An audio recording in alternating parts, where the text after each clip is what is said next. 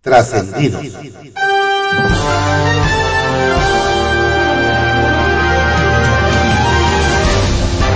Continuamos con la audiosíntesis informativa de Adriano Ojeda Román, correspondiente al jueves 25 de agosto de 2022.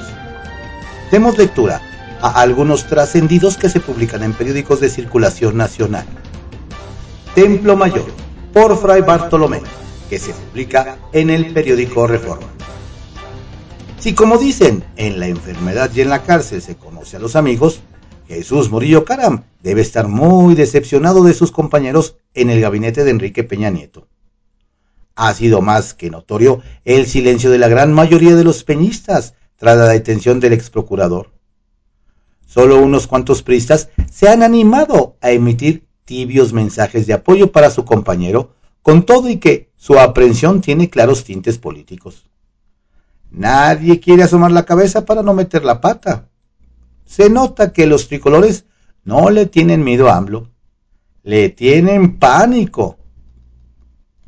¿Puede el gobierno obligar al pronto pago para los proveedores de las grandes empresas? Bueno, pues justo ese es uno de los principales temas que se discutirán en el periodo ordinario de sesiones del Congreso de la Unión que inicia la próxima semana. La reforma al Código de Comercio fue presentada por el diputado morenista Carlos Noriega. De aprobarse, las facturas entre particulares tendrían que pagarse en un plazo no mayor a 20 días. Un análisis de la Consultoría Analítica Parlamentaria señala que hay una fuerte oposición hacia esta iniciativa de parte de grandes consorcios, como las cadenas de autoservicio. No obstante, indican que hay serias posibilidades de que la reforma sea aprobada, pues cuenta con el respaldo de la Secretaría de Economía, que encabeza Tatiana Cloutier. Mientras el gobierno mexicano sigue presumiendo la contratación de médicos cubanos, la Fundación por los Derechos Humanos, con sede en Nueva York, denunció que se trata de un programa de tráfico humano operado por el gobierno de Cuba. En su reporte, la HRF confirma que los médicos cubanos son tratados como mercancía por el régimen de La Habana. La explotación llega al grado de que el dinero que paga México, por ejemplo, no les llega a los profesionales de la salud, sino que se lo queda el régimen comunista. Bajo este esquema, a lo largo de los años el gobierno cubano ha obtenido miles de millones de dólares.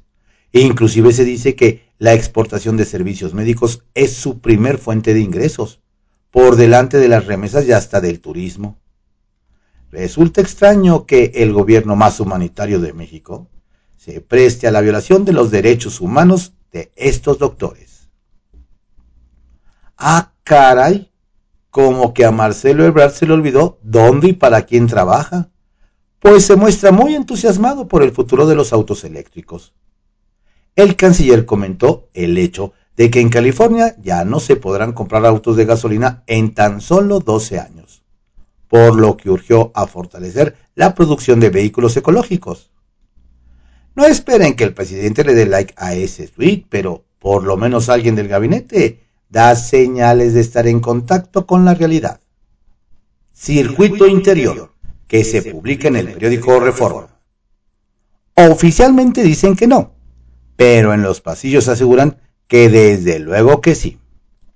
Según esto, el quinto aniversario del sismo también marcará el fin de la Comisión para la Reconstrucción, al menos como lo conocemos actualmente.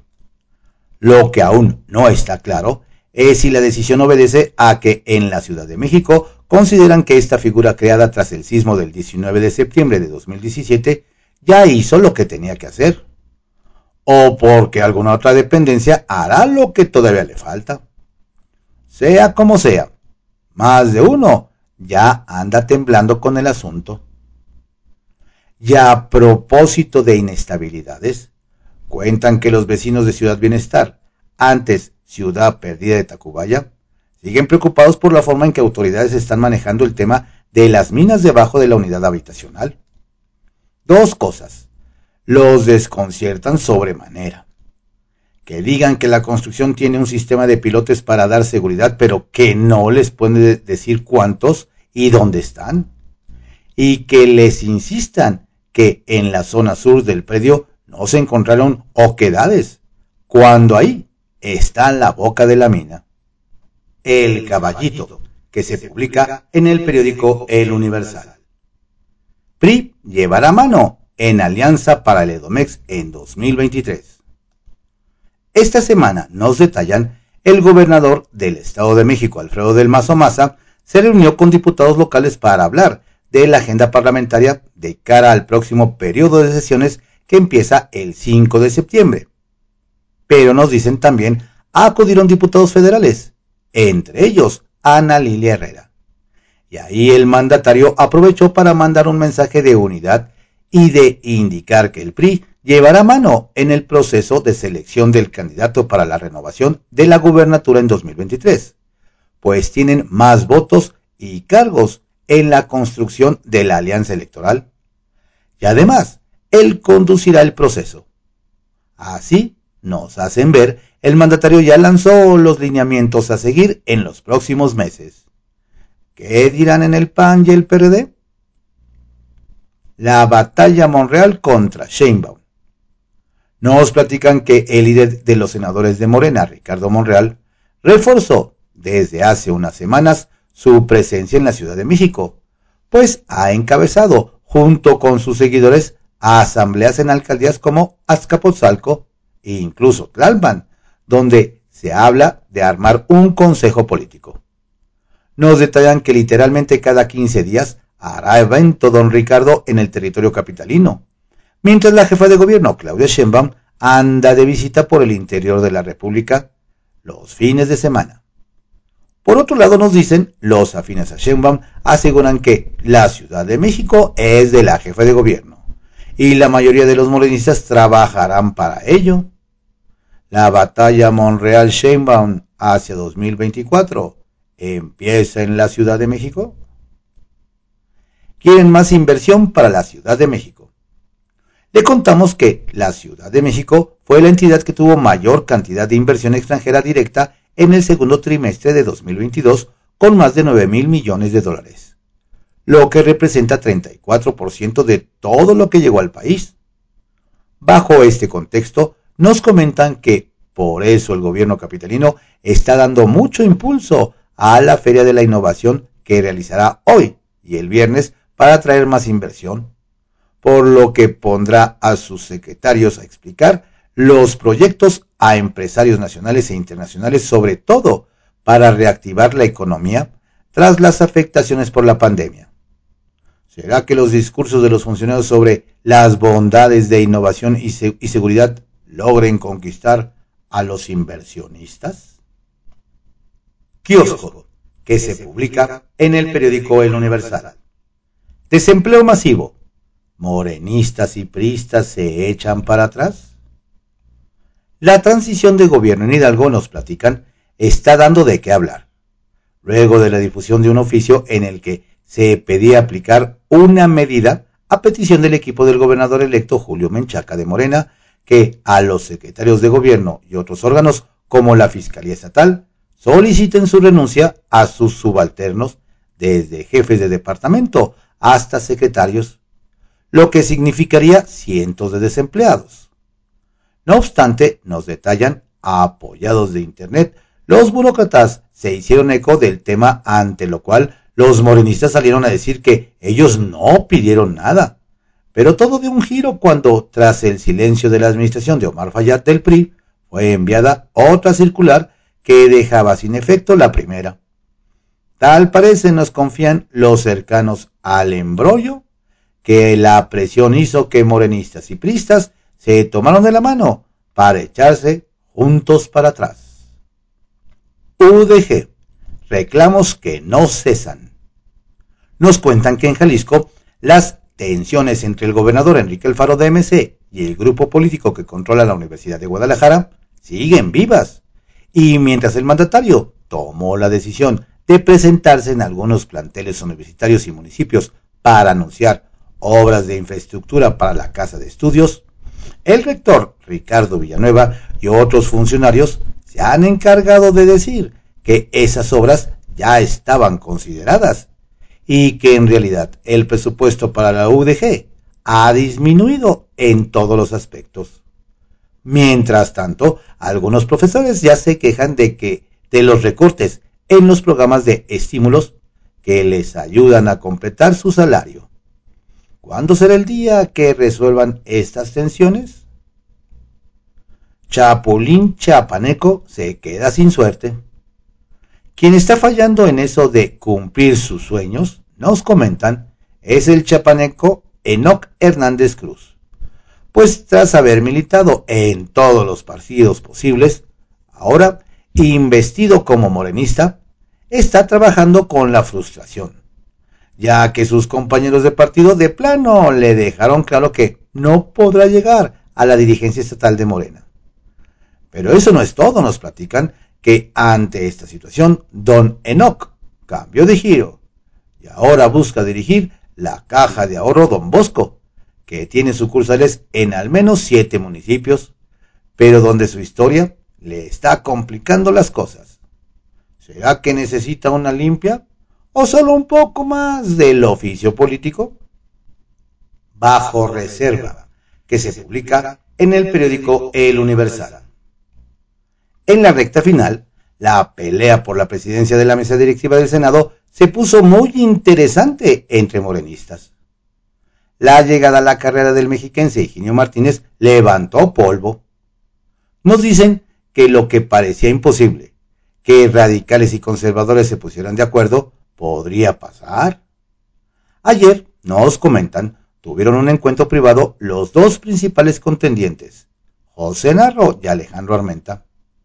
Como se sabe, la presidencia que dejará vacante la senadora morenista Olga Sánchez Cordero deberá ser ocupada por un hombre miembro de la bancada de Morena.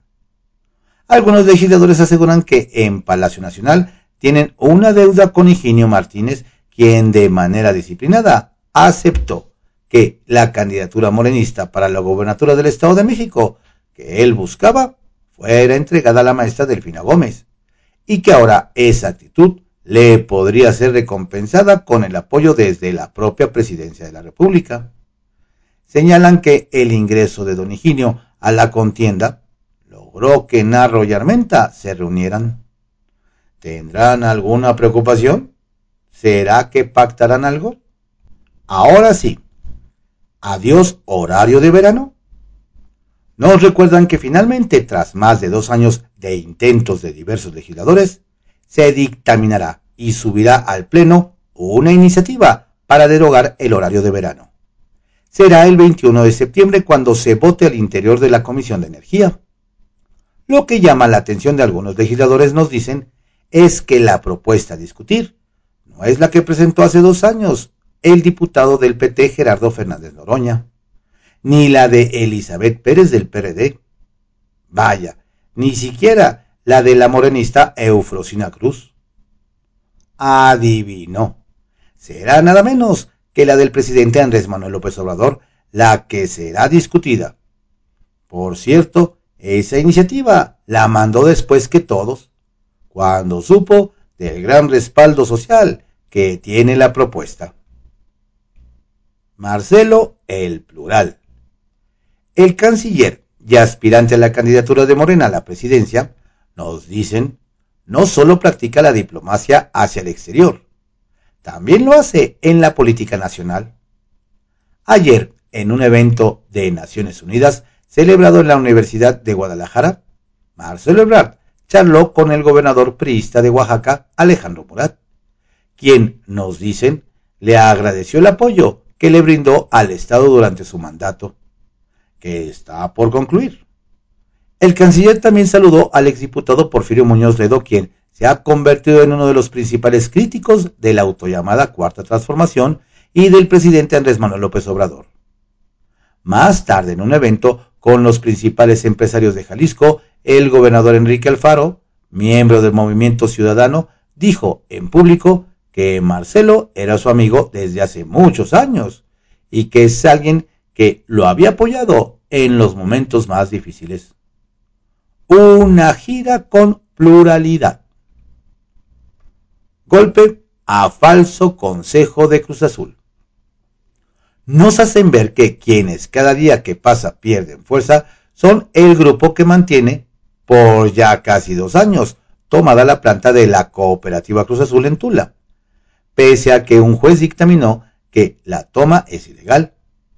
El grupo que lidera Federico Sarabia recibió un duro revés luego de que Alberto López Morales, socio número 2464 y actual presidente del Consejo de Vigilancia de la Cooperativa Cruz Azul, quien apoyaba a Sarabia, se separó del grupo que tiene tomada la planta, pues aseguró que lo que comenzó como una defensa de ideales se convirtió en un sistema delictivo, donde los obligan a cometer delito tras delito, a cambio de falsas promesas.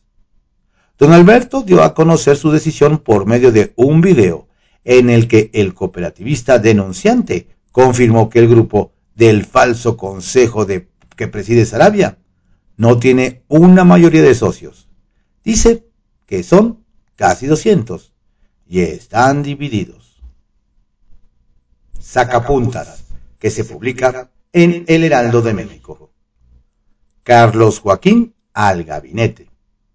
Se confirmó ayer la invitación del presidente López Obrador al saliente gobernador de Quintana Roo, Carlos Joaquín González, para integrarse a su gabinete al terminar su mandato en septiembre próximo. No se especificó la cartera que ocupará, pero el panista estará involucrado en el área turística pues, para aprovechar su experiencia en la entidad que capta hasta 45% del turismo del país y también su paso como alto funcionario de la dependencia en administraciones pasadas. Libertad de expresión bajo riesgo simpatizantes de la 4T quieren aprovechar una posible resolución de la Suprema Corte de Justicia de la Nación que se dará el lunes para asestar un gran golpe a la libertad de expresión y el derecho a la información de la radio y TV mexicanas, acercándonos o rebasando realidades que se viven en Venezuela y Nicaragua. Quieren obligar a que los informativos distingan entre opinión y noticia, dejando a la discrecionalidad de la autoridad si lo hacen bien. Esto es, noticias a modo, las consecuencias de no apegarse a los excesos de control, altas multas sobre ingresos y suspensiones de transmisiones, por mencionar algunas. Podría ser el adiós a la libertad. Vaya regresión. Horario de verano con los días contados. Los días contados tiene el horario de verano en México. La Comisión de Energía de la Cámara de Diputados, presidida por Manuel Rodríguez González, empezó la dictaminación de la iniciativa que lo echará abajo. Nos explican que el Pleno lo aprobará en septiembre. Elogios al magistrado Guerra. Buenas menciones ha recibido el magistrado Rafael Guerra Álvarez, presidente de la CONATRIP, en los recientes informes de la presidenta del Senado Olga Sánchez Cordero y del senador José Narro, aspirante a sucederla. Le reconocen su labor en temas de género. E incluso la jefa de gobierno, Claudia Sheinbaum, le agradeció su apoyo en favor de la justicia para las mujeres. Se despidió Tomás Pliego. Este jueves, Tomás Pliego dará su último mensaje como presidente de Morena en la Ciudad de México. Y es que el domingo es muy probable que Sebastián Ramírez sea ungido como su sucesor, pues cuenta con el apoyo de los siete alcaldes morenistas. De no ocurrir nada extraordinario, quedará al mando del partido en la capital a partir del miércoles 31 de agosto. Confidencial, que se publica en el periódico El Financiero más vacantes para exgovers. Quien ya tiene asegurado un cargo dentro de la 4T por no haber metido mano en las elecciones estatales y permitir que otro cachito del mapa se torne guinda, es Carlos Joaquín González, gobernador casi saliente de Quintana Roo.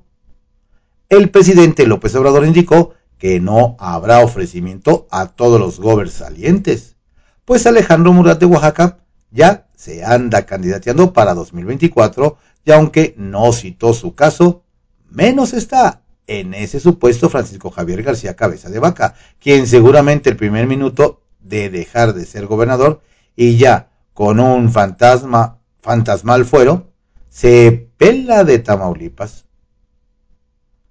Proselitismo en Edomex.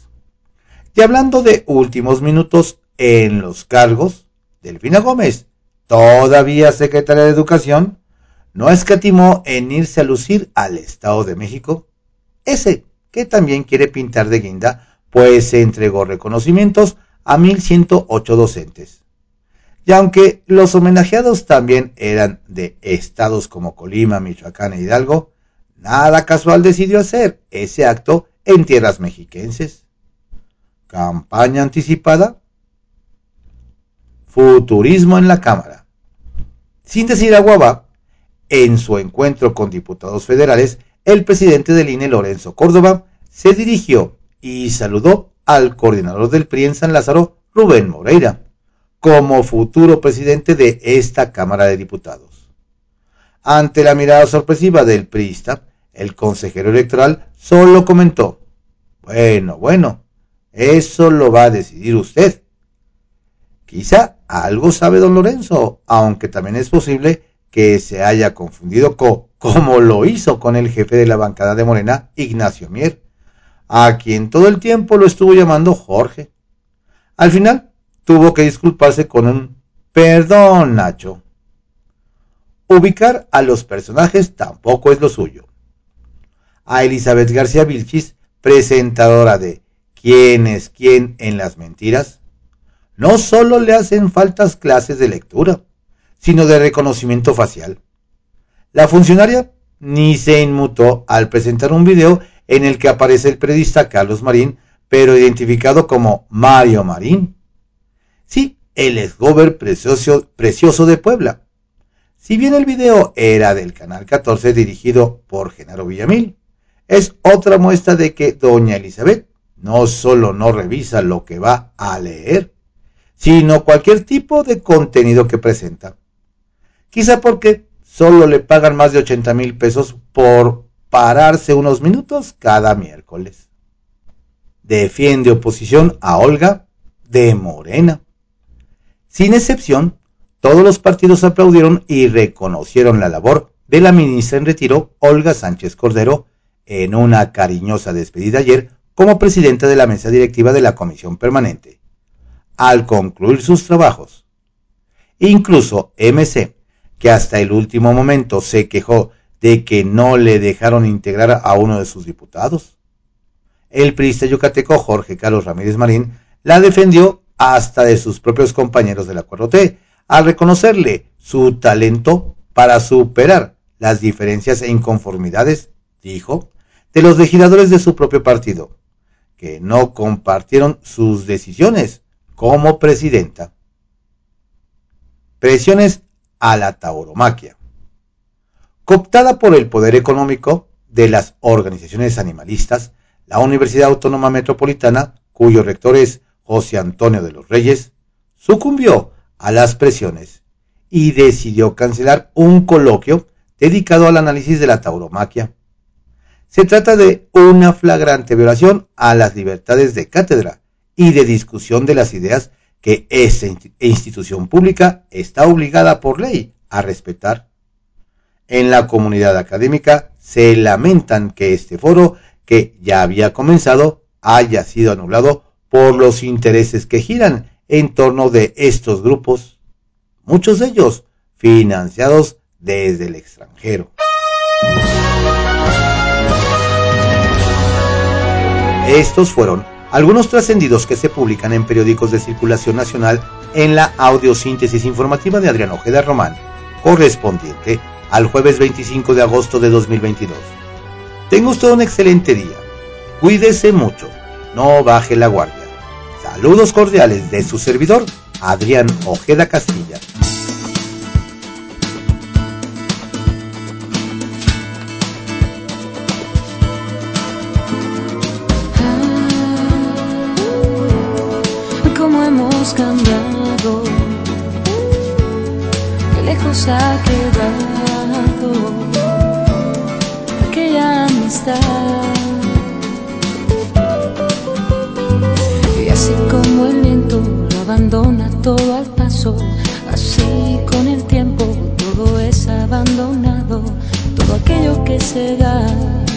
Aquello que se da, alguien nos cuidará.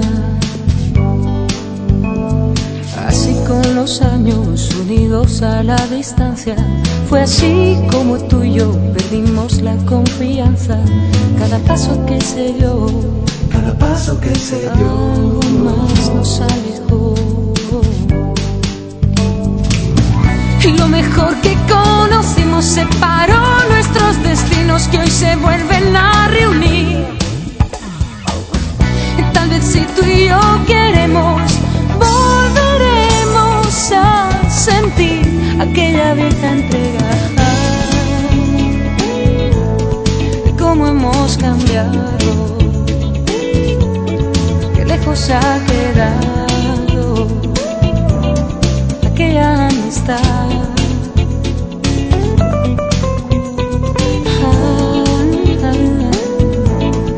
¿Qué nos ha pasado? ¿Cómo hemos olvidado aquella amistad? Y así como siento ahora el hueco que has dejado, quizá llegada la hora vuelva a sentirte a mi lado. Tantos sueños por cumplir, algunos se ha de vivir. Lo mejor que conocimos separó nuestros destinos que hoy nos vuelven a reunir. Y tal vez si tú y yo queremos,